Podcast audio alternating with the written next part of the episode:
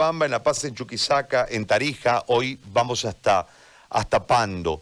La situación es precaria, eh, se ha catalogado en el caso de Cochabamba de un holocausto sanitario, una catástrofe sanitaria en La Paz, y así han venido surgiendo algunos títulos que a mí me han llamado la atención. ¿Cuál es la situación de Pando en este momento, doctor Cardoso? Lo escucho, muy buen día. Mire, lamentablemente nosotros estamos con los este, casos en ascenso. Si bien estamos, eh, estamos, estamos, este, la mano primero. si, si, bien estamos nosotros este, con un ascenso elevado de casos, pero este, no tenemos los reactivos para hacer las pruebas, lo único que estamos haciendo es el diagnóstico clínica. Antes de ayer se dio este, unos casos positivos de 350, pero solamente por la clínica, debido a que a que no tenemos este los reactivos necesarios. No tenemos los reactivos necesarios. No tenemos los reactivos necesarios para hacer el diagnóstico preciso de los, de los pacientes. Entonces, ¿qué es lo que pasa? Nosotros estamos con una falta de recursos humanos si bien teníamos nosotros una deuda histórica al departamento de aproximadamente entre 500 y 600, ¿no es cierto?, este, en el área profesional solamente para el Hospital Roberto Galindo, estamos hablando cerca de mil para todo el departamento, pero hoy con apertura a medias, con, con apertura este, del Hospital Mesuti, ¿no es cierto?, estamos prácticamente con cero, no tenemos recursos humanos, los mismos recursos humanos que nosotros tenemos lo del Hospital Roberto Galindo, están trabajando en el mismo Hospital Mesuti.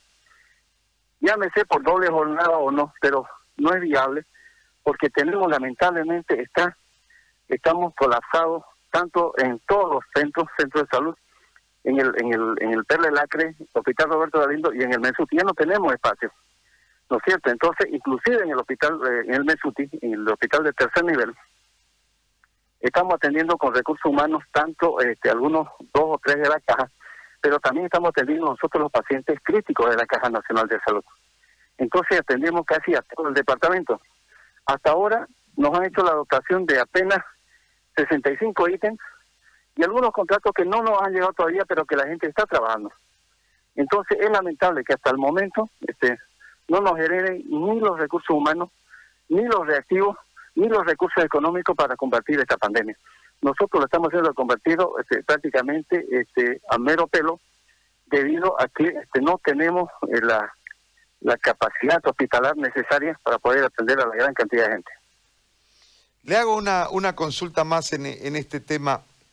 ¿Acaso no estaban, no, no, habían instalado un laboratorio allí para el tema de las pruebas? ¿Qué, ¿Qué pasó con eso? Bueno, si bien el laboratorio lo tenemos, pero lo que no tenemos son los reactivos para hacer las pruebas.